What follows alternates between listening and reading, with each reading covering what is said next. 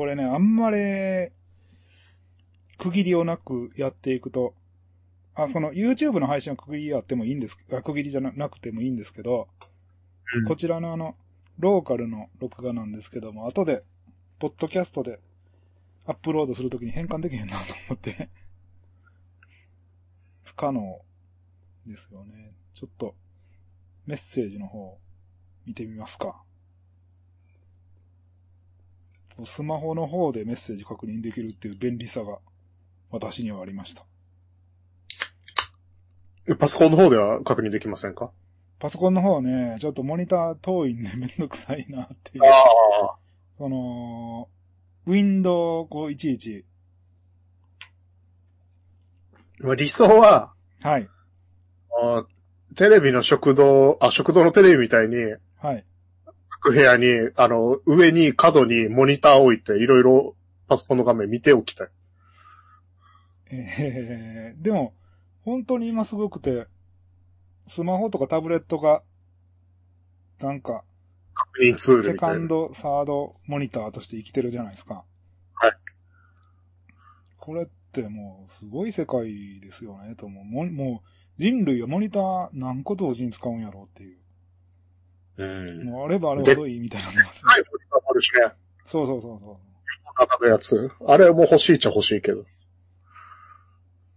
えー、視聴場の、サンフランチンスコーさん視聴場のメッセージを解析したら、生命、宇宙、そして万物についての究極の質問の答えがわかるヤムヤムさん42って。銀河ヒッチハイクガイド、ガイドですよね。銀河ヒッチハイクガイド。はい。富じいさん、夜中気軽にカレー食べるところに住んでるの、住んでないので、羨ましさがすごいって。こう、夜中気軽にカレー食べれるところってどこやろ？好きや。が。松屋、好きや。松屋、すき家。えーと、あと、夜中。ファミレス。まあまあ、ファミレス最近夜中やってないですもんね。うーん。じゃあ近所にある好きやかな。もう好きやといえば混ぜのっけだからね。うん。カレーなんか食べへんと。今日とか、はい。あのーし何時ぐらいだったかな ?5、6時ぐらいに、はい。6時ぐらいに混ぜのっけ食いに行って、もうなんかどんどんあの、混ぜのっけの食うタイミングが極まってきてません？しんくんも一緒に。え、あの、しんくんも、混ぜゲームしたんですよずっと。えええ？いやこっちがパソコン立ち上がらへんちゅって、苦闘してる時に、のんきにゲームですか？それもうパソコンが悪いよね、どう考えても。で、で、あのーずっとよ夜中もずーっと朝までやってたからう、ん。そうそう、混ぜのっけの時間なんだよねって。あの、ルールあるじゃないですか。混ぜのっけが食べれる時間帯に起きていたら絶対に混ぜのっけを食べるっていう。そう、何時から何時まで出したっけ？混ぜのっけ起きたら10 5、5時。朝の5時からはい。朝の11時まで。ほ結構広いんですよ。狭かったり広かっー。うん。たり。なので、混ぜのっけご飯、シンくんは食べたことがなかったらしくて。はい。で、行って一緒に混ぜのっけご飯食べて、あ、これはうまいみたいな。おおこれは。うん。普段外食一切しないらしくて。はい。だってパチン、パチンコも外食したらダメって書いてましたもんね。攻略に。そうそう。うん。最初に、はいあ、の、この醤油をご飯にかけて、はい。卵入れる前に混ぜてねって言って、はい。はい。で、醤油ご飯にした後に、うん。オクラ、温泉卵、鰹節、うんうん牛入れて混ぜて食べたら、うん、うーんって、うん。うん。で、帰ってゲームして寝ました。朝食じゃないのね。もう夕食だね。夕食になってますよね。なんか一回転して。うん。夜食？夜食？夜食朝食なんかずっとゲームする人生を送ったら、はい。より逆転するようになってるんですよ、人間。うん、な、な、な、なんで？いや、なんでかわかんないんだけど、逆転すんのよ、みんな。それ、あの、研究する必要があるんじゃないの？そうだよね。だって、みんなゲーム配信ってはい。夜中から活発になっていくんですよ、急にだから時間がそこしかないから。え？いや、昼間できるんやったら昼間やってるよ、僕は。少なくともね。やってないよ、みんな。いや、僕はやるよ。だから、みんな、みんなやる、み僕も含めてうん、みんな夜やってる理由を言いますと、はいその時間しか家に帰ってきてないからなんじゃないのって思いや、違う違う違う。違う、違くて。はい。らそれは、働いてたり昼にできない理由があるってことでしょ？もちろん。じゃなくて、一切、はい。働かなくてもいいし、はい。何時に寝てもいいっていう生活があると仮定するじゃないですかう。ん。金もあるって。はい。別に汗がないっていう人は、はい。昼より逆転生活ではい。ゲームしちゃうわけよ。いや、でも、その配信配信とか接、えーネット対戦とかななったら、うん。夜の方人いるからでしょ？あ、だからそういう風になっていくんじゃない？きっと。人間はの、。一気配信やったらそんな必要ないですよね。そうなのはい。え、だって、だって対戦相手と繋ぐわけでもないから、その人のいる時間帯とか気にしなくてもいいし。うん。そして僕自身が、うん。ああ、一気配信、これ最大接続数多い時間帯、曜日狙わんとなとかって思ってないし、もう朝から、朝に、朝が時間あると朝するよ。休みの日とか？もう遊びに行く。え遊びに行っちゃうかもしれ遊ない。びに行ってるやん。いや、だから、結局そういうことでしょ？どういうことよ？昼間はしたいことあるんでしょ？きっと、その、仕事にしろ。なんか、なるほど。眠ってるとかね。電車動いてるし。うん。うん。なんか、あの、寝る前に配信しようみたいなこと考えると、うん。夜に繋ぎがちやし、で、うん夜に繋いでたら目が冴えてくるじゃないですか。はい。で、気がつきゃ3時よ。うん。とかパソコンが立ち上がりませんみたいなことになったら、うん。パソコン立ち上がりませんわ。もうかる3時って、寝てほしいと思ったんだけど。もう寝ようと思ったけど、このパソコン立ち上がらない状態で寝て朝起きて立ち上がらない、立ち上がらないよなって言って一日過ごすの嫌じゃないですか。ま立ち上がるようにしてから、なんか枕を高くして寝たいとかって思ったら、3時って、あ、3時。いい加減にしてほしい。まあでも、やっぱり夜中に、だから、全員の、その、ゲーム意志に引っ張られるんやろね。みんなが夜に、夜につなぐ、配信見る人も対戦相手も夜にいがち。うん。そしたら夜型生活にならざるを得ないっていう。うん。なで、パチンコ始めたら朝型生活になるんでしょ？る。でも夜まで起きてるんでしょ？えー、え、え、えーっと、川良さん、このクリームソーダうまそうって、これね、名古屋のクリームソーダなんですよね。どこの？えーっと、名古屋の、えーっと、何やったっけな。あのーエビフライサンドとかが有名な、なんか、確かに画像の左エビフライサンドって言われたらそういうの映ってる。あれがエビフライサンド。そうそうそうそうそうそう、あの、輪切りになったみたいな感じの。そう、あの、パンにエビフライを3本とか並べて、こう、切断してるんで、輪切りっぽくなっちゃうっていう、この切断面のこの写真は、ここ5、6年のやつ？結構昔なんですよね。何年前？下手したら10年以上前じゃない？はあ。だって、このクリームソーダを、えーっと、これなんて、なん、な名古屋で結構有名な、有名なチェーンなんですよ、その喫茶店の。で、米田有名じゃないですか。はい。米田ほどは店舗数ないと思うけど、なかなかに、ねあの、あちこちにある感じの店で、そこでクリームソーダを頼むと、赤と緑出してくれるんですよね。うん。うん、それだけ。いいじゃん。いや赤と緑出してくれるんですけど、ちなみに味は一緒。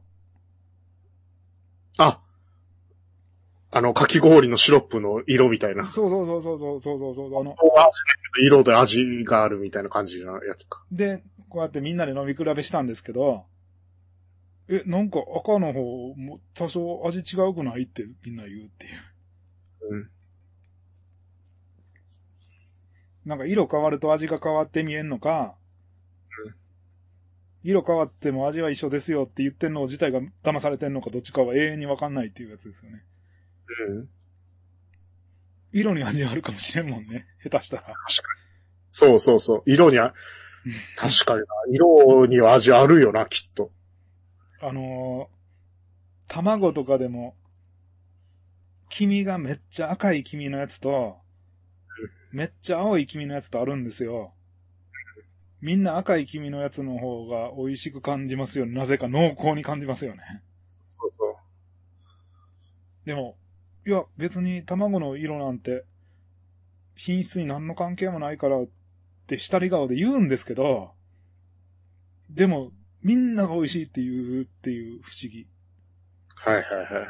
確かに。あと、ケーキがし白かったりすると、ショートケーキって思うしね。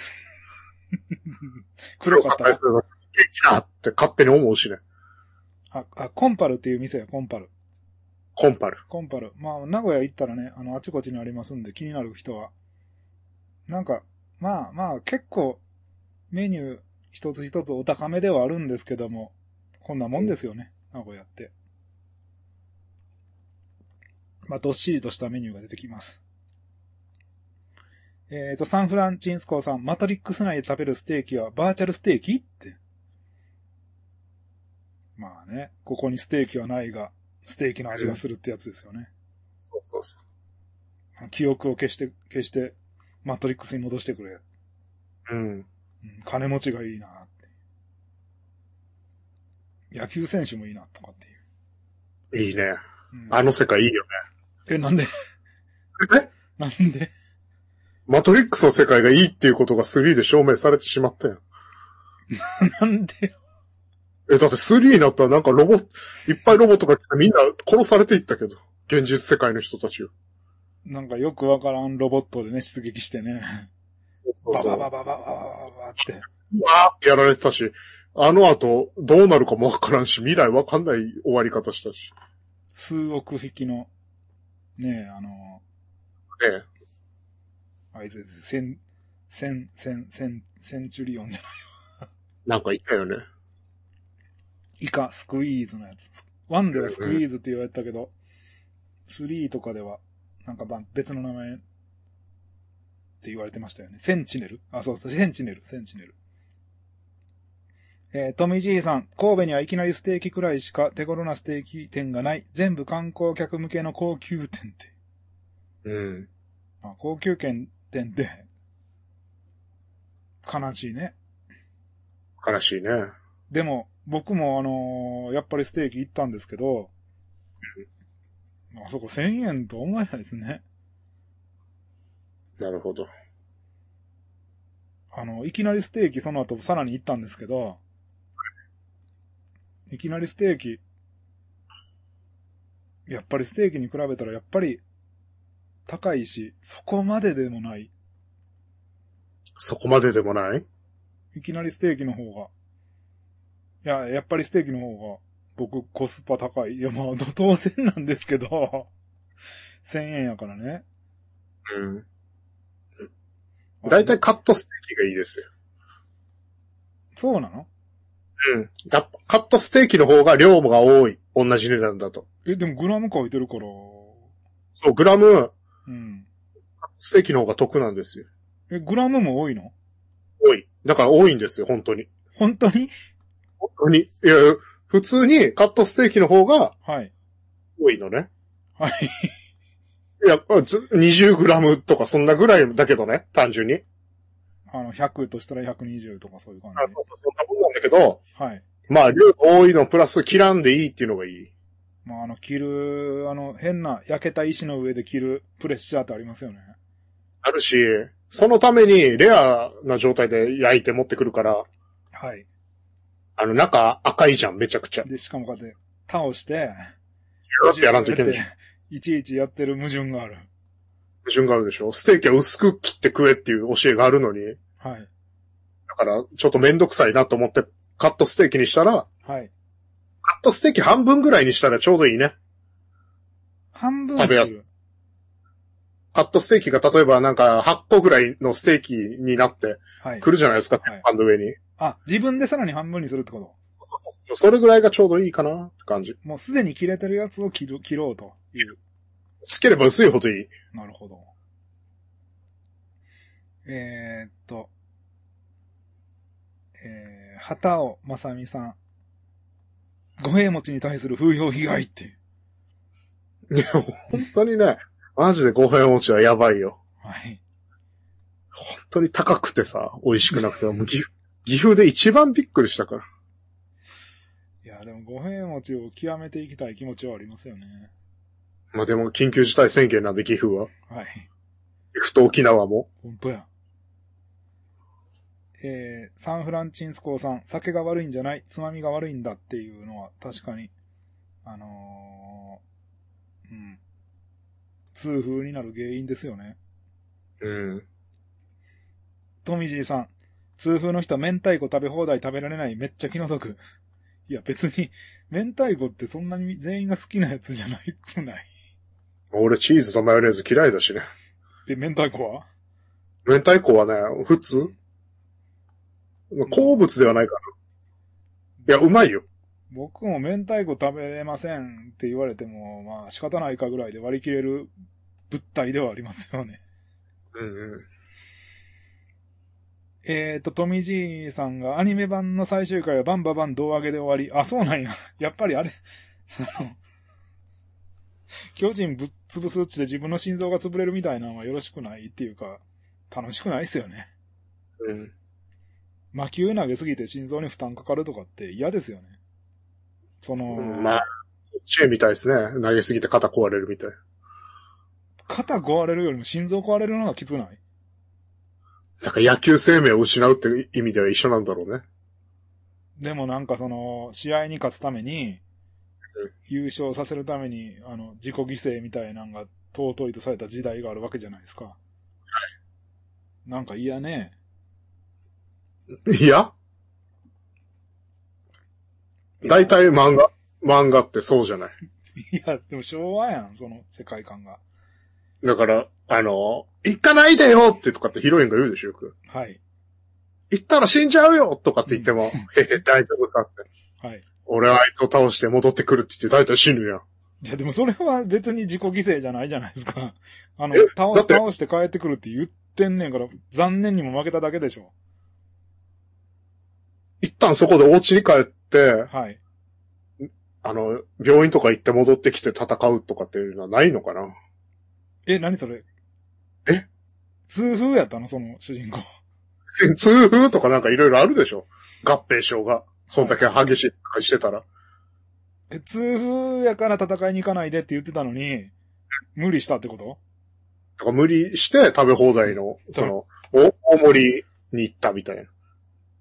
あ、もうそんな体で食べ放題なんてっていう。だってほれ、映画レスラーでもそうだったじゃん。あはいはいはい。もう、もうステロイドとか打ったらもうダメ持たないって心臓がって医者も言ってて、はいうん最後はヒロインの女の人がもうはい。付き合うからって一緒にもう住もうみたいな、うんもうだからリングに上がらないでみたいなこと言ったよね。うん。うん。だけど、上がらないといけないんだって。意地じゃないですか。意地よ。はい。それがもう、それがいいんでしょ主人公の。いやいや、それは自分のためにやってるじゃないですか。うん。そうではなく、チームのために犠犠牲とかっていうやチームのために犠牲とかやめろって口酸っぱく言ってるでしょ俺つ。だは。から言ってんのに、だから昔はそれが、あいつ無茶しやがってっていう。うん。うん自分の幸せを考えてっていうのは、自分の幸せを考えるやつは悪っていう風潮。自分さえ良ければいいのってなるからね。そう。でもそういうことじゃなくて、まず自分を幸せにして、から、周りを幸せにした方がいいねっていうのが最近の感じじゃないですか。例えば、肩が壊れてたら、壊れそうと思ったら、うん。もう投げませんって言って。しかも別にチームが勝とうが負けようが、大事じゃないじゃないですか、本来は。でも、甲子園行くって、お前嘘だったのかよって。うんいや、お前が投げていれば甲子園に行けたのにってもう一生言われて。でもそれでも高校生活は続くんですよ、甲子園は夏なんで。そう。だから、死にいじめられる。死にいじめられるんや。だって街で言われるんだよ、あいつ。あいつが投げたら甲子園出てたのに、うちの高校初めてのとか。その町の、思うんですけど、その町の奴らにとって甲子園って何やったの？なんか、金でもかけてたの？儀式よ、甲子園は。行かれへんかったら何なの？あの、病気のお母さんが亡くなったりとか、あの、病気が治る瀬戸際やったりとかしたの？それで。した、した、した。甲子園はそれぐらいの魔力を秘めてる。怖さがある。うちのおばあちゃんもね、あの時甲子園にさえ行けてたら、今頃これが元気。これが、うんこれが卓球のダブルスとかだったら全然言われないはず。で、でもそれってあのガンダム、ガンダムエクストリームなんとかみたいに、うん。お前のせいで負けただろうみたいな。まあ、だからそれは個人間であるやん。あ、個人の確執で終わる。終わるけど、うん甲子園とかだと規模がでかくなるから、はい。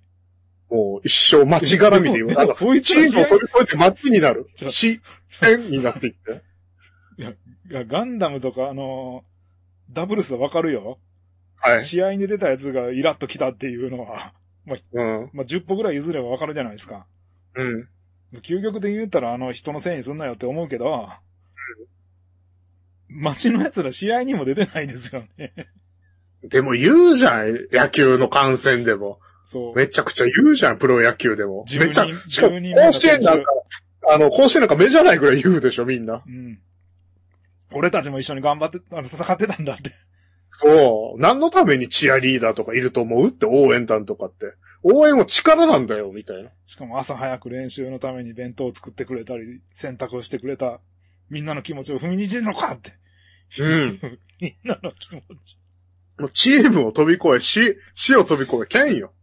あともっと怖いのが、うん。遠征するための費用をカンパとか、そうそうそうそうそうそあの、金もらってますもんね。終わってますよね。う。まあでも最近プロゲーマーがやってたでしょ？豚尾さんが言ってたじゃないですか。クラウドファンディングでいやったみたいな。あーいや、でも、誰か名前わからないんですけど。誰、誰、誰選手でしたっけ？もう今となってはどうでもいい。いや、あれ、だから、その、行ったやつが悪いとか、うん。クラウドファンディングで金出したんやったから、お前優勝せんかったら、もう帰ってきたら分かってるやろな、みたいな話じゃなくて、はい。じゃなくて、あの、仮にもプロゲーマーなのに、うん。ふと、その、エボとか、エボやったか、カプコン、プロツアーとか覚えてないんですけど、はいそれに行きたいってなった時に、費用も出してもらえへんのかっていうのが僕が辛かったんですよ。なん、どこのスポンサーを受けてたんですか？もう今となって覚えてない。その選手の名前を覚えてないもんね。なるほど。え、下手したら川野選手とかやったんじゃないの？あれ。誰やったんやろ？若手ですよね、とにかく。ほうほうほもう今では話題にもならないですよね、あの、あの行為う。だって行くのとかアホだもんね。でも行って結構ね、あの、買ってたんですよ。うん。いいじゃん。でせ、せやけど、それはよ、よくて、うん。スポンサーいるんやったら遠征費用ぐらい出してやれよっていうか、その金をクラウドファンディングせなあかんぐらいしかもらってなかったのっていうのが、なんか、てっちゃん流に言うとチムイ。チームいいそでもオーバー、今、お、クラウドファンディング格言遠征費用で検索して誰かなって思ったら、う。はい。オーバーウォッチ、はい。ワールドカップにはい。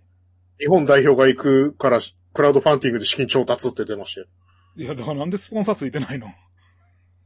おかしくない？プロじゃないからね。日本代表のだけだからね。日本代表レベルでは、うん。え、日本代表レベルですか？さすがにスポンサーになれる段階ではありませんよって読まれてるということでしょ？そひどくない？日本代表の価値ってそんなもんなんやっていう。う。そうなんだよね。でもね、最近あの、ほら、オーバーウォッチで、あの、アアメリアメリカのプロチームに入ったっていう人いたじゃないですか。テラジが押していこうとしている。そうそうそうそうそうそう。なんとか選手って、もう名前アクセルも、そうそう、名前まだ覚えてないんですけど。お TA1 さん。なんかそんなん。うん。いた、タイチヨ選手？はいなんだろうねはいはいはいなんて読むんだろう。まあまあまあ。の人のインタビューがあって読んでて、強くなろうと思ったら日本のせんあのチームにいてはダメです、みたいなこと言われてて。あの、せめて韓国みたいな。そうそうそう。あの、日本人チーム同士で戦ってても、得るものがありませんまで。うん。いえそう、そ、そうなのっていう。や、だってドタツーとかも、うん。僕がやってた日本チーム、日本、世界に勝ちに行く日本チーム作りますって言って作ったのが、はい。めちゃくちゃ弱い奴らを集めてフィリピンで支部作って、はい。結局解散っていう。そのなんかひどい言い方のめめちゃくちゃ弱いやつ集めて解散。うん。いや、だから、うーん、それですよね。また、チーム戦なのが悔しいですよね。世界で流行ってるスポーツ全部チーム戦だからね。で、格ゲーのいいとこって個人戦やから、うん。あんまりその、その国内ではプレイあんまりいないよみたいなところにも、すごい強いやつがいたりとかするんですよね。はいは個人で高めていけばなんとかなるみたいな面がありますもんね。い。うん。ドミニカ共和国とかで優勝したりとかしますもんね。まあ、カップコンカップ日本人全然優勝してないですからね。あーでもガチ君とか。お海外のはい。ドタツとか LOL とか FPS のチームは、はい。あの、国を全員揃えるっていうのは、一個もないですね、チームで。ああ。全員違う国のチームが集まってますね。まあだから要は実力あるやつを集めましたってことでしょ？そう、実力あるやつをもうみんなで奪い合いみたいな。その国籍で絞るともう、それ、よ、弱いやつも入れないといけないの？みたいな。そうそうそう。ただ、唯一違ったのが中国のチームみたいな。はいはいはい。たまたま世界最強5人が中国にいたって感じで。まあそれはいいや。そう、だからそ、で、それのせいで優勝して、ルール変えられたっていう経緯もあるらしいんですよね。いろいろ。どういうルール変えられるの？それで。だから中国人チームが得意とするプレーを次のパッチで潰していったのよ。ああ、はいはいはいでそれで、中国人のゲームはつまらないって言われて、はい。はいはい。インターネット上で。で、もう、それでも勝つから、今度はもう中国人はつまらないってなって、あの、東アジアサバとかってあるじゃん。ゲームって。はい。オーストラリアサバ、アジアササバとか。じゃなくて、もう中国は中国サバだけにされてんのね、いろんなゲームで。バ。あひどないって。あ。それはちょっと、その競技の発展としていかがなものかなとは思うんですけどね。うん、そうそうそう、そう思う、俺も。なんか昔あの、バーチャファイター2とかでも台湾ステップみたいなそういうのなかったです。ああったあったあった。なんか、バーチャファイター2で、珍しうんい、その時まだあんまりこ海外交流戦とかなくて、台湾かなんかの選手が来た時、えーち、なんか強い人たちがなんかバーって来て、うんその。、やったら、日本では誰もやってないようなあの、なんか前後ろダッシュ的な動きで翻弄されて死ぬみたいな。はいはいはいはい。で、それで台湾ステップみたいな、そんなこと言ってませんでしたっけ？台湾でしたなんかそん聞いたことあるような、ないような。沖縄の人はいるんですけどね。ああ、アーチャーファイター3だったかなバイラグラウっていう人が、うん。そのバイラグラウステップって呼ばれて、この人しかやってなかったステップで、うんうんやべえみたいな感じで。で、なんかそんなん言ったら、それはそれで、ああいうプレイヤーいかがなものかみたいなこと言うやついるんですよね。そうそうそうそうそうあの、バーチャファイターの本来の姿じゃないみたいなんか消極的ってことでしょ？沖縄戦みたいな感じで。な。衝撃消極的なのいかがなもんかって言われたんでしょ？シュガーローフとかで戦ってる時に。あそうそうそうそうそうそう。そろそろ構成に出てはどうかっていう。うん。あの、天皇の一声みたいなやつですよね。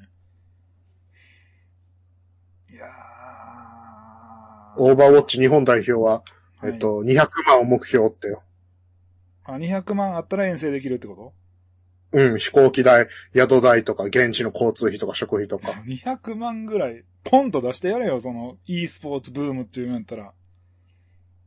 個人個人のその、募金とかに頼んなよ。はい。日本の e スポーツは格ゲーだから。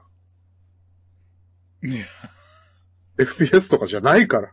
で、ぷよぷよぷよぷよでプロやってたら、地位牛顔とかって言われるんでしょ？そひどくない？なんかもう。そう、しかもセガのプロデューサーに言われるんですよ。う。うん。ぷよぷよってセガ？はい。渋いな。さすがに。さすがに他社だったら 100, 100歩譲ってもわからんけど、さすがに自社のプロチームで、チーギューが渋いな。その元々のぷよぷよってコンパイルっていうメーカーが出してたやつやけど、コンパイルってもう倒産してますやんはい。だからセガが、セガが自分とこのあの、商品にしてますよね。ぷよぷよって商標を持ってますよね、確か。だからセガから出てるし、あの、セ、ぷよぷよ VS テトリスみたいなの出したりとか。もうなんかすっかりセガのものになってますよね。なるほど。ああ、ぷよぷよ e スポーツってソフトも出してるしね。そうそうそう、ぷよぷよ e スポーツってぷよぷよ2とかじゃなくて、ぷよぷよ e スポーツっていうのはセガの作品として出てますよね。うん。なのにチーズ牛っていう、かわいそう？あの、チーズ、チーズ牛丼食ってそうな人たちですよね、みたいなこと言われる、言われてしまう恐怖がありますよね。日本は格ゲー以外の e スポーツは地位が低いからな。も人権がない？うないでしょ。だって、e スポーツといえば格ゲーじゃない。梅原じゃない？時々とか。あと他のし FPS のプロとかがなんか CM とかないでしょ？あと将棋のなんかなんとか八段みたい将棋を e スポーツとしますか？な。はい。するんだったらもうか、それこそ日本だけだよね？将棋も。うーん。アメリカとかで全然流行ってないさ、将棋。まあなんかその、囲碁とかは海外に勝てないから。うん。だからなかったことになってるやん、囲碁は。で、麻雀とかも海外強かったっていう、あの、何年か前に海外大会が連続で行われたことがあったんですよね。10年ぐらい前か。はいはいはいはい。なんか中国勢とかにめちゃくちゃ負けてましたよね。やっぱ日本が強いゲームが格ゲーだから、うん。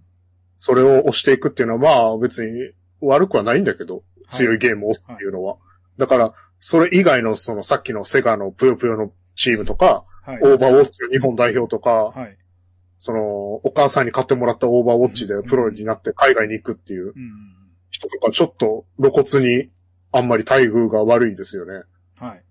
だって海外のプロチームに行くってことはオーバーウォッチで、うんオーバーウォッチ界隈ではなかなかの選手じゃないですか。早く言えば、サッカーとか、あの、ヨーロ、ヨーロッパのリーグに行ったり、野球では大リーグに行ったってことでしょ？そうそうそうそう、そういうこと、そういうこと。でも、それなのに、豚尾さんの記事が貼られるまで俺もわからなかったんですよ。この、こんな選手がいて、いやまあまあオーバーウォッチでこまず、オうなってるみたいーバーウォッチを知らんから、うん。うん。オーバーウォッチの自体を見たりとかしないじゃないですか。やったりもしないし。だから、それは知らなくても当然。地位が低いですわな。ただ、マジギャザの世界プロツアーみたいなのを回ってる人とかも僕名前とか知らないですし、うん。そのマジギャザをやってた時期ですら知らないし、うん。あと、その、なんか、割とレジェンドクラスのプロが、はい。数年ぐらい前やったかな、なんかあの、イカ様やってて永久追放になったっていう。ええまあ神の手みたいああ、神の一手使ってしまったな。。そうそうそうそうそうそう。いや、たま、たまたまあのスリーブが相手のところに混ざってしまって、みたいなこと言ったけど、信用してもらえなかったっていう。なるほどな。うん、なんかそういった事件あったけど、その選手の名前すらも僕は、なんかいたな、みたいな。あんまりキャラクター性が売りじゃなくて、デッキが売りだったのかな。というか、うん。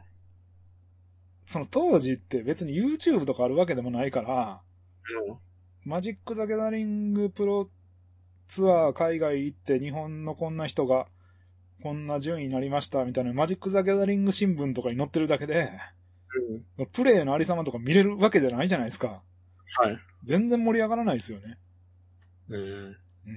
で、そのデッキのあのレシピとか出てきて、へえ、こんなんが強いんや、じゃあ真似してみよっかっていうやつが現れて終わりですよね。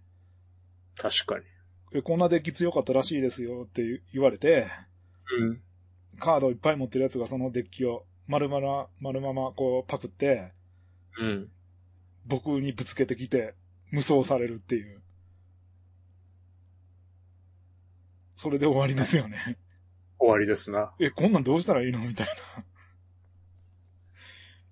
まあ今は、はい、今のその、そういうカードゲームとかはい、で優しくてとても、はい、どの辺が？あの、プレイして最初にカードが配られるじゃないですか。はい。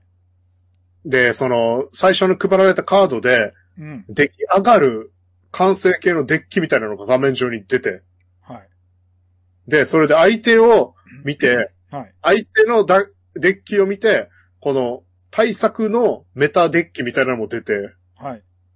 だから、なんつうの、いちいちウィキとか見ないでいいのよ。ああ、こういうカードがおすすめですよ、みたいなこと言ってくれる。そうそう、一覧出んのね。画面上に。あすごくありがたい。便利。なんあ。かいちいち覚えとかんでいいし、はい。パソコンでね、やってたとしたら、モニターが1台しかなかったら、いちいち切り替えて、あの、ウィキに飛ばないでもいいって。スマホとかも見ないでいい。スマホ見ようよ。え、なんで？ウィキとかで。画面上で、だからこれ、フレーム表とか出るの便利でしょ？スト5のどれも。ああ、便利便利。だそれ。いちいち見に行くゲームレストラン？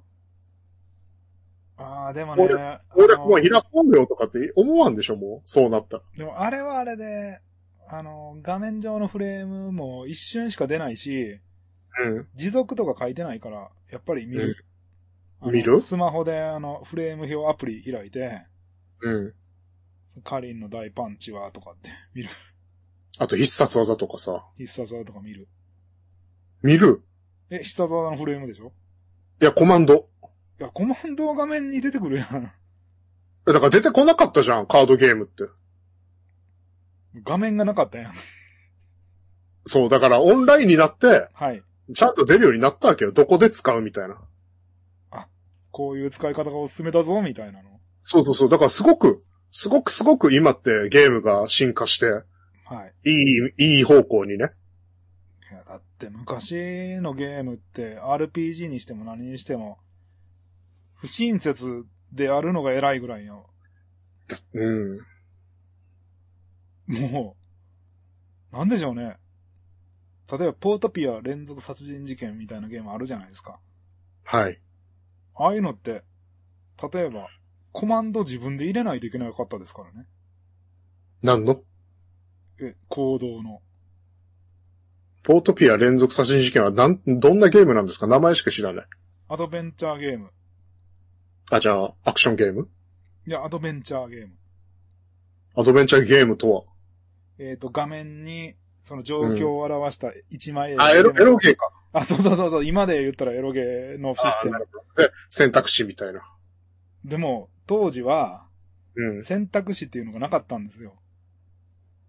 どうしたらいいのじゃで何をするって、下に出てまして、あ。はい。丸投げ。え？で、何をするって言ったら、あの、うん自分で見るとかね。あ、自分でわざわざ文字まで打つ。見る、したいとか。うん。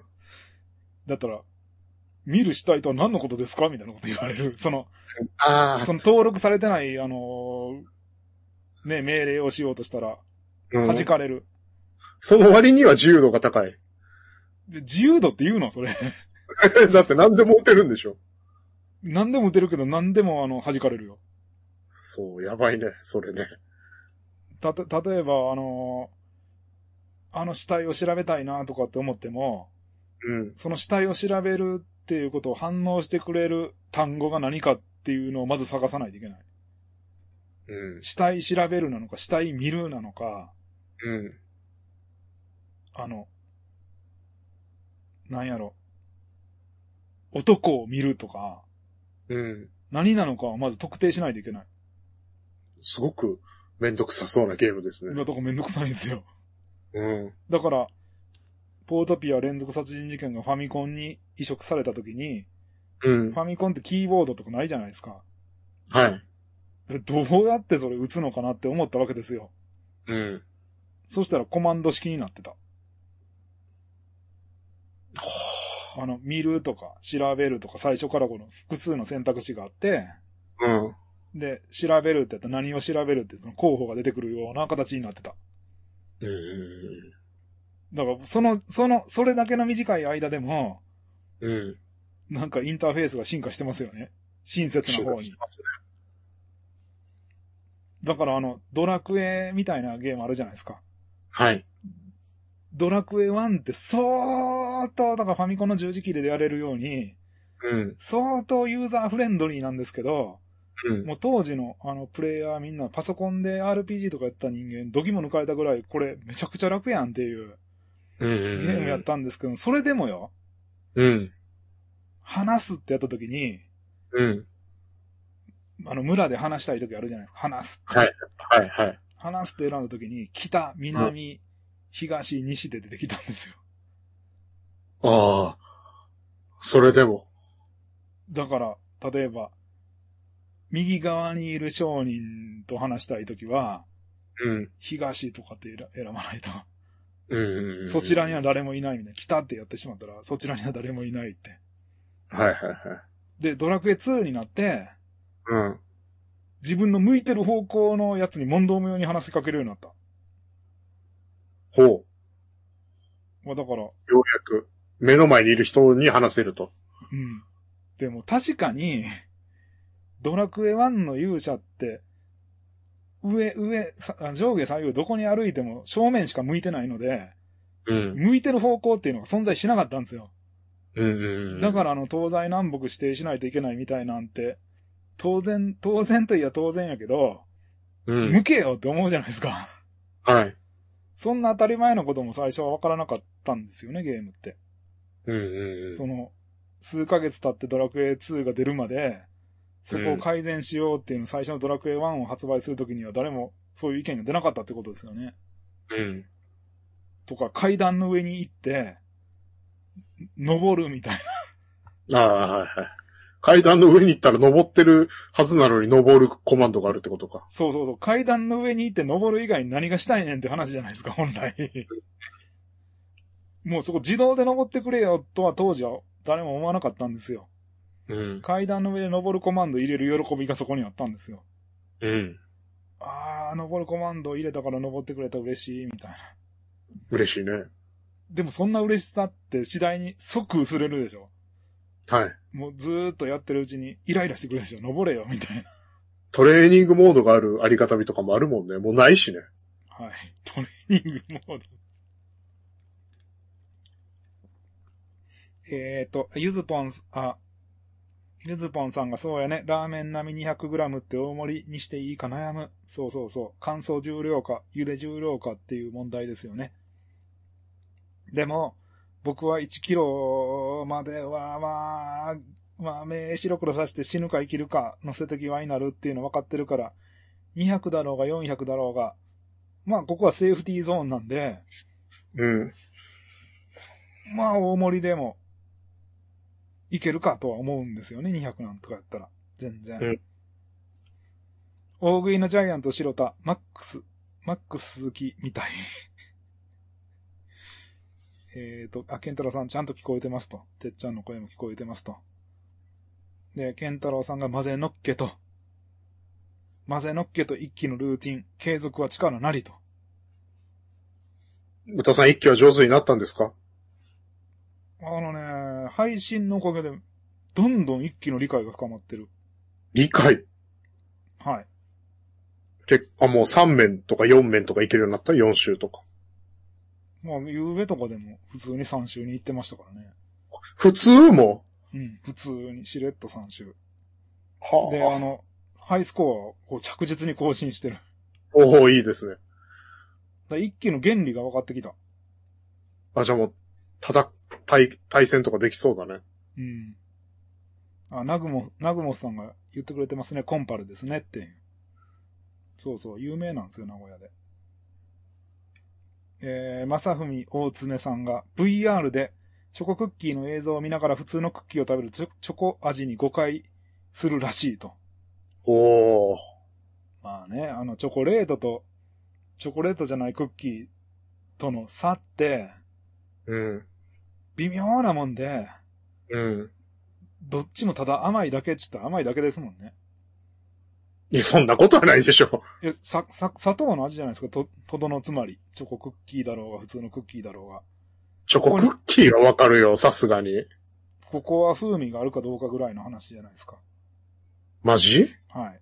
チョコクッキーで、てっちゃんが言ってんのは、あの、チョコ埋め込んでるタイプ？いや、スニッカーズとかミルキーウェイみたいなやつ。いやいやいやいやいやいやいやそれ、それのチョコじゃない版って何なのよ。スニッカーズとかミルキーウェイの。え、それのチョコじゃない版はい。あんのそれ。バターピンーか。もうお菓子が違ってません。えお菓子がその場合は。あの、丸いクッ考えて。じゃあ、スニッカーズ、チョコ味、スニッカーズ、納豆味。一番味みたいなやつが、じゃないとダメってことね。そうそうそうそう。えーっと、西賀京一郎さん、ステーションバーで配信聞いてます。ステーションバーって何？飲むんだよ、さ。あ、あ、あ、あ、生、生の映画見ながら飲んでくれ、聞いてくれてるってここれ、これ聞きながらの、のリアルな映画にと。そう、生の、な生の映画見る。涙ぐんでる。あ、ステーションバーって言うからなんかそういう機材があんのかと思ったけど、あの、あれか。飲むんだよって。いっぱいやるんだよっていう。モテラジにはこの世の情報が全て詰まってますからね。うん。しかもあの、お小遣いを一切使わなくていいからね、モテラジは。うん。うん。ただっていう。まあ、携帯代ぐらいですね。だから、あの、なんですか、プレイボーイ誌を買うぐらいやったら、うん。モテラジを聞いてもらいたいですよね。VR。VR モテラジ。サンフランチンスコーさん、今日はカットステーキ 250g を1000円で食べました。え、1000円なの ?250g。あ、そうそう。だからカットステーキ多いって言ったでしょ。ええ二さんも今度がカットステーキにしてみて。ー。で、A1 ソースはいらないって。うん。俺もかけない。むちゃくちゃ嫌われてんなぁ酸っぱいからね、A1 ソース。沖縄県民の甲子園にかける情熱は異常よ。そう、異常。で、で、もうなんか負けたら自分たちも負けたぐらいの。そうそうそう。だって、あのー歴史がありますからね。唯一内地に、内地の人に勝った記憶記録が甲子園だからね。うん。発展、あのー本土復帰前に。うん。外国枠よ。甲子園、沖縄の。うん。だからね、沖縄県民は、だ甲子園にかける映画まであるしね。かける映画。そう。いつもナイチャーに負けて、こんなやって、うんヤマトンチにバカにされてみたいな感じで始まるのよ。うんで、。甲子園が沖縄を取り戻していったみたいな。だからなんかね、歴史的背景があるわけですよ。沖縄の甲子園にかける思いは。うんいやー、でもその、その、怨念を背負わされた選手っていうのを考えると怖いですよね。いや、怖いよ。だから、チームだけじゃないからね。県だから。何かしたら。肩が痛いからもうやめときますわとかって言えない空気が出ちゃうじゃないですか、そんなの。そう出ちゃう。甲子園優勝はマジですごいからね。うん一生ヒーローだはずよ、沖縄で。え、一、一、一生毎月20万円ずつ振り込まれたりとかする？一生ただで酒飲めるんじゃないかな、本当に。本当に？うん、超有名だもん。ほほ沖縄の甲子園で優勝した選手が。もうも食え食えってなる？う、な、それこそカメカメ攻撃よ。どこ行っても、あの、ど沖縄の。こ行っても、どこ行っても。本当に。あ、いい1984年に活躍した、あの投手だよ、みたいな。うん。お、しかも年上の人ほど好きだから、甲子園。だからもうどんどんどんどんそういう、なんつうの？うん。本土復帰前にかける思いとか、うん。内地に負けないっていう思いは薄まっていってるじゃん、沖縄は。はい。ていうか、そういう世界的に薄まっていくっていうのが暴力の人類史ですよね。そう。アイデンティティにこだわったら良くないって。加盟加盟もなくなっていくっていうのが、こそう、だって、う、どこの地域の発展でも同じことが起きていって、外食とかが増えていくっていう。うん、で、先牛住が、牛がとか行き出す。こだわるなっていう。はい。アイヌとかこだわるなって、沖縄とかこだわるなみたいななっていくのよ。宗教観もなくなって、ユタとかも、え、何それ？ってなる。そうそうそうそ西洋初のスポーツでアジア人が勝つとルールが変わるのはよくある。F1 とかスキージャンプとかってう。ありましたね。なんかそういうのね。やっぱね、アジア人が勝つと思うないからね。まあまあ海外から言われるのは。まあ。まあ、特に白人から。うーん。だから、黒人とかアジア人っていうのは差別されるんだね。うん。でも白人男性がするものみたいな、そういう意識とかもありますもんね。あるね。未だになんていうか、あの、黒人は水泳競技とかやりづらいとかね、そういうの。アイススケートとかね。うん。えー、カズハセファイブさん。チー牛はモテラジ聞いてなかったらわからなかったって。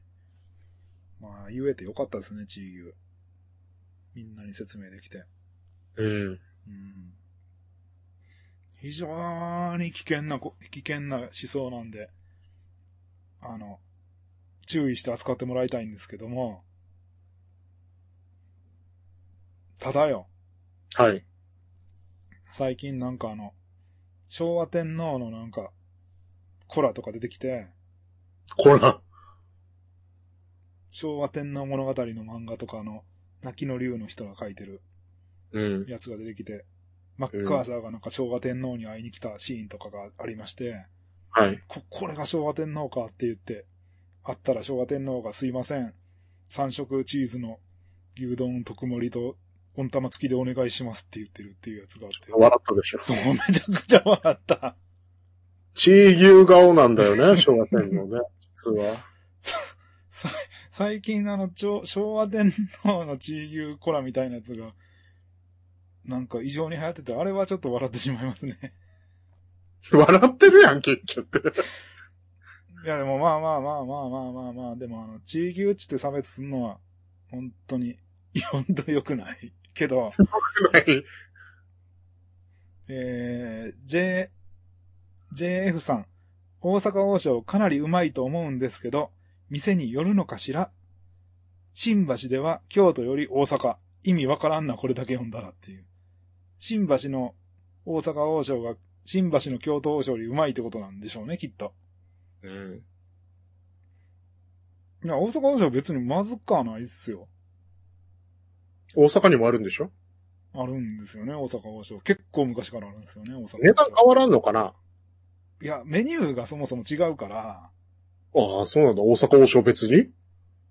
え、大阪王将と京都王将って値段が全然、いや、値段じゃないの、メニューが全然違う。あ、違う。大阪王将の沖縄店と大阪店ってめ値段とか一緒なのかなって。あ10円、20円違ったりとかするやつもあるんじゃない？なるほど。それぐらいの微妙な差はあるけど、基本メニューは一緒のはずですけど、うん。その大阪えめ、えー王将全体のグランドメニューみたいなのはあるんですよ、基本メニューセットみたいなやつが。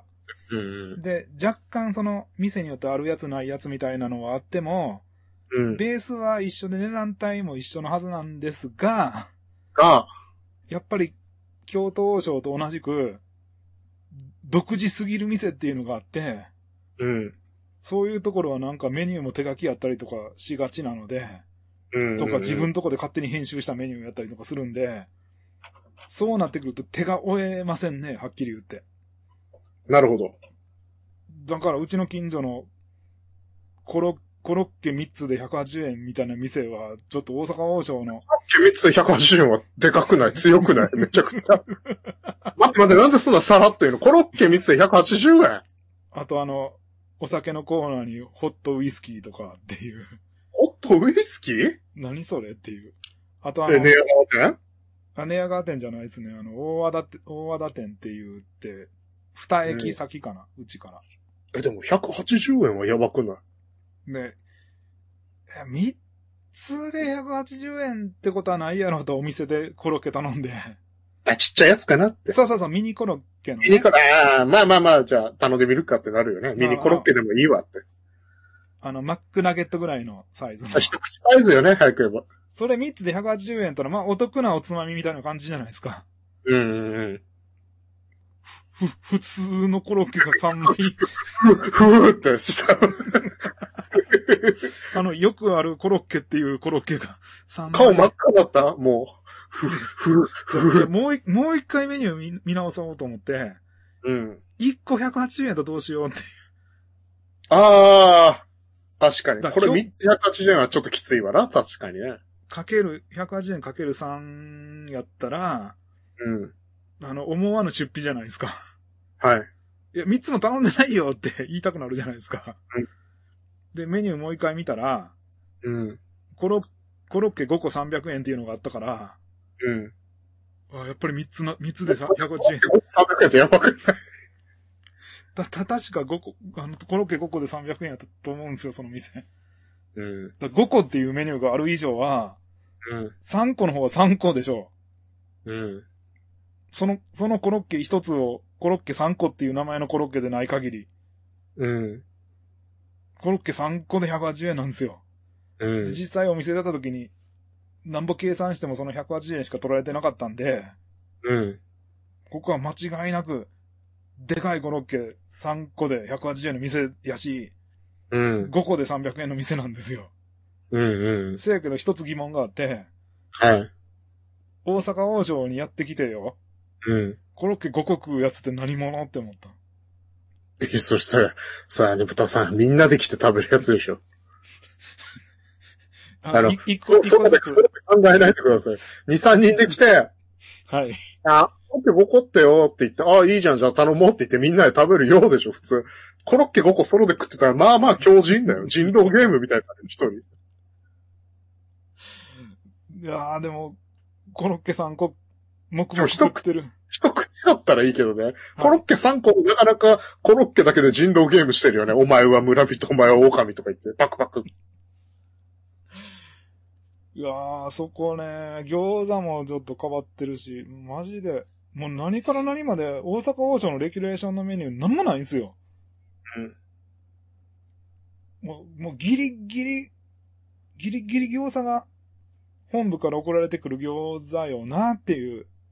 うんただ入れてくる器も、もうその餃子の焼き方もめちゃくちゃ揚げたみたいな餃子やし、うん。他の大阪王将で食べるやつと全く違うし、ホイコーローとか、あの、てっちゃんが狂気乱舞するぐらいの、あの、なんですかね。名古屋で食べる味噌まみれの肉炒めみたいな味するよ。ああ、いいね。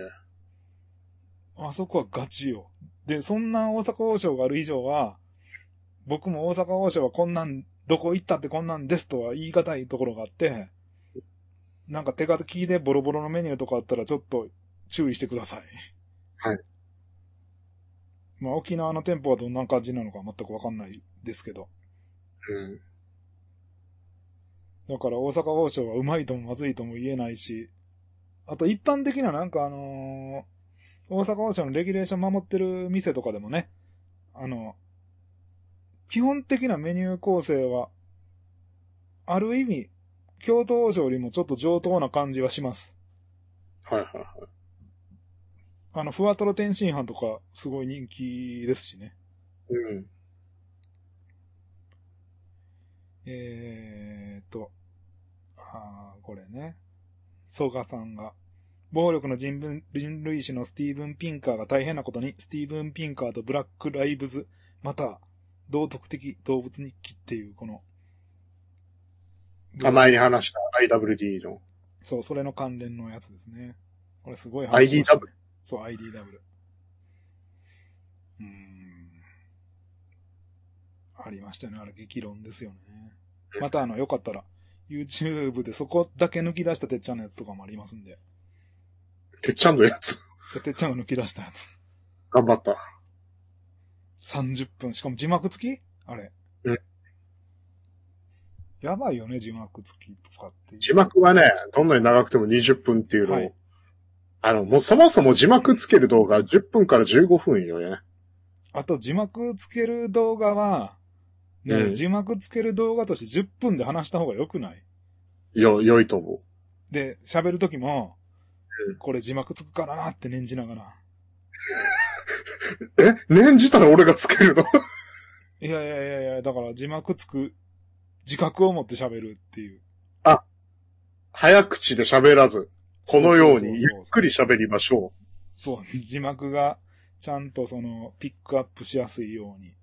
そうなんですよ。沖縄方言ははい。全く拾ってくれないんですが、はい。あの、大阪弁は拾うんですよ。まあ、認知。差別。はい。あ、デブリンさんが、半分まで聞いたけどこれ面白いって、女帝小池百合子会の、とこあ、神田氏が出てくれたそう回です、ね。そうそうそうそうそうそう。まあ、神田氏が出てくれた回は大体当たり回ですよね。神田氏がまた面白、面白人類ですもんね。うんえーっと、サンフランチンスコーさんが沖縄県民にとっての甲子園代表は、カタルーニャ人にとっての FC バルセロナと同じ中央政府のチーム、レアルマドマドリードに負けんぞみたいな。なるほど。まあ、サッカーもね、やっぱり代表で足痛いよとかって言ったら、一生恨まれたりとかするんでしょうかね。いやブラジルあたりだと撃ち殺されたニュースとかなかったっけ？そうなの？ひどくない？ひどい？撃ち殺されんの？ひどいでしょなんかそんなニュースが PK 外したとかなんかそんな、ああ。死刑？なんか、なんかなんか死刑よ。僕もう県超えて国だからね。はあ。だってオリンピックで負けてすんません、すみませんって言って帰ってくるでしょ、みんな、日本は。申し訳ありませんって、不甲斐ない結果みたいな。殴らないでみたいなこと？た、叩かないでって、うん。ちゃんと反省してます。反省してまーす、みたいって言ったらもうめちゃくちゃ叩いたでしょ。けしからんって。な。もう人のことやのにね。本当に。飛び越えていくのよ、国に、国って。えーそれでも各ゲーマーでも、はい。エボとか優勝したら日本の国旗みんなバーって出すからね。でも負けても別に、あのーねえ、煽られるぐらいで、なんか国の威信がとかっては言われないんじゃないの？なんか大きくなったら言われるよ。だからオリンピックとか、もうやめた方がいいし、うん？もしオリンピックとかってなっても、格ゲーとかオリンピックの種目になるべきじゃないんじゃないの？わかんないけど、そこは。なったら嬉しいって思う人もいるかもしれんし。え、なってトーナメントの上位のトップ8のうち6人が日本人ですとかってなったら、うふやーみたいな感じなの。妨害？よ、妨害。妨害。で、全員負けるって。全員敗退しましたって。そうそうそなの？う。グランプリ優勝って。昔のエボね。あーでほうど、で、どこの、どこの先生様に負けたんだって言われるの？えっ、と、池田香奈さん、地牛問題。特盛りに温玉を乗っけられる時点で、つわものという感じがする。量にしても値段にしても自分にはできないことを平然とやってのける。ほでも特盛り少ないんですよね。う。特別だからね、あれは。特別に肉が少ないんですよね。そうそうそうそてっちゃんがなんか買って帰ってた。う。うん、悲しかったよ。特別に肉が少ないと思った。うん、うん、うん。ご飯はたっぷり。いや、別に。じゃあ何なの、特盛りで。だから、難しいよね。た確かに大盛りとは書いてないしなって。まあ、超大盛りやったら大盛りを超えたものみたいな。うん、だけど、特盛りって言われたら、はい。俺にとっての得なのか、店にとっての得なのか分からなくなってくるさ。ああ。でも、お得感の得でもないから、特別の得ですからね。そうそうそうそうそう。特別の森ですからね。だから特別に少なくしてお店が少なくしてきたっていう。えだって書いてるじゃないですか、特盛りってって。だからあの、そういうのをた食べたい人はメガ盛りにしてくださいっていう。あ、そうね。メガ盛りは多いらしいですよね、なんか。全然？全然？え？え、全、俺食べたけど全然だよ。え、何これみたいな感じ？み、三つぐらい食えるんじゃない？ああ、それぐらい。3メガね、てっちゃん。あの、俺がツイッチで配信してたカレーの二分の一もないかな。じゃあ、すき家、すき家で量を求めんなと。好き家で量を求めたくなったあなた、はい。あのー、カルビ焼き定食がおすすめ。あご飯おかわり無限なので。どう？これはさすがにお腹いっぱいになる。無限の強さっていう。無限の強さ、黄金長方形の回転が。あのー、内地のすき家では、うん。そのご飯食べ放題やってる店舗って限られてるっぽくて、僕まだ見たことないのよね。ぜひともね、今度食べてみてほしい。ないもんな近所。大阪にあんのかそもそもそのご飯食べ放題の店って。他にあるんじゃない？あんのかな松屋のね、だって宮本むなしがあるぐらいだもん。いや、それ関係ないやろ。え？だって元祖系でしょ？すき家とかが。すき家じゃない。な弥生県とかがご飯食べ放題の元祖でしょ最近、弥生県、あのーご飯ロボがいる。うんご飯ロボ。だから食べるロボもいるよ、こっちは。ご飯ロボのとこに茶碗持ってったら、ご飯がボト、ボトボトって入ってくる。で、そんな弥生県が、うん。うん。あのーご飯ロボ導入の代わりにお漬物食べ放題がなくなっちゃったんですよ。はい。お漬物がずーっとあのーね、ご飯の、え、あのテーブルのところでなんかお漬物取れるみたいなのあったんですけど、はい。全く置いてなくなっちゃってて、うんその、代わりになんかテーブルにあの、出汁を置いてるので、はい。出汁茶漬けが無限に食えますみたいうんうんうん。な。あの、たいヤッホー茶漬け的なあの、出汁をご飯にかけてうん食べれるやつが無限に食べれるんやったら、あの、べちゃ飯の弥生県も生き返るかもしれんと思って、うん。そのご飯ロボを体験しに行った一回でもいいかなと思ったんですけど、もう一回行ったんですよ。うん。別に出汁とか置いてないっていう。で、もう一回ネットの情報を調べたら、うん。置いてる店もあるみたいな。うん。その店もあるっていうのに騙されますよね。騙されるね。はい。あの、外に、うちは出汁置いてる店ですとかっていうシールでも貼っとけよって思った。うんうんえっ、と、謎プロゲーマーさんが自分がおすすめしたいのは、夏限定のガパオライスです。3年ぐらい食べてますが、今年は初代に戻って私好みです。あ、毎年モデルが微妙にちゃうのね。ただ一つ問題があって、野菜と混ぜ混ぜして食べるのですが、てっちゃんがお好きでないドレッシングがご飯の方に来ちゃいますと。ああ、じゃあドレッシング抜きでっていうしかないね。でもこれ、ホットモットのやつやから、まあまあ、抜きでって言ったら抜きにしてくれんのか。うん。それかもう野菜いらないですって言うか。うん。ガパオ、ガパオライスに、ガパオライスにこの野菜とドレッシングは必須ではないのかな。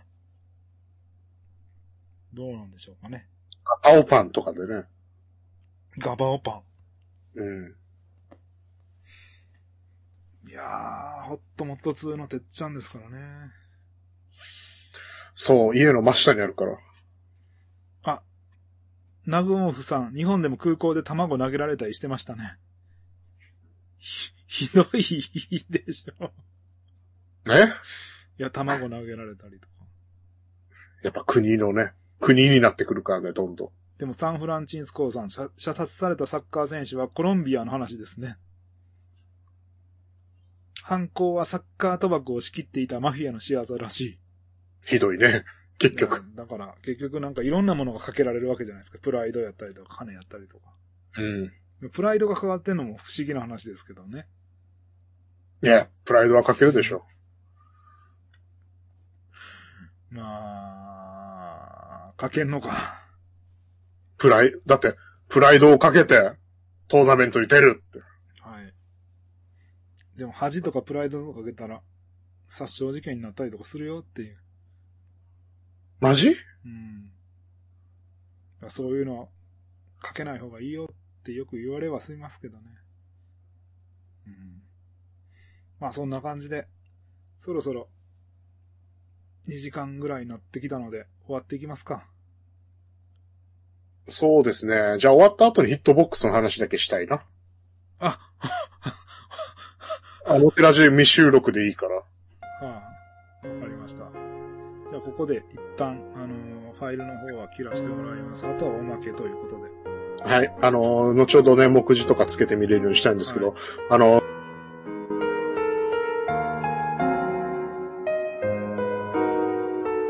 うん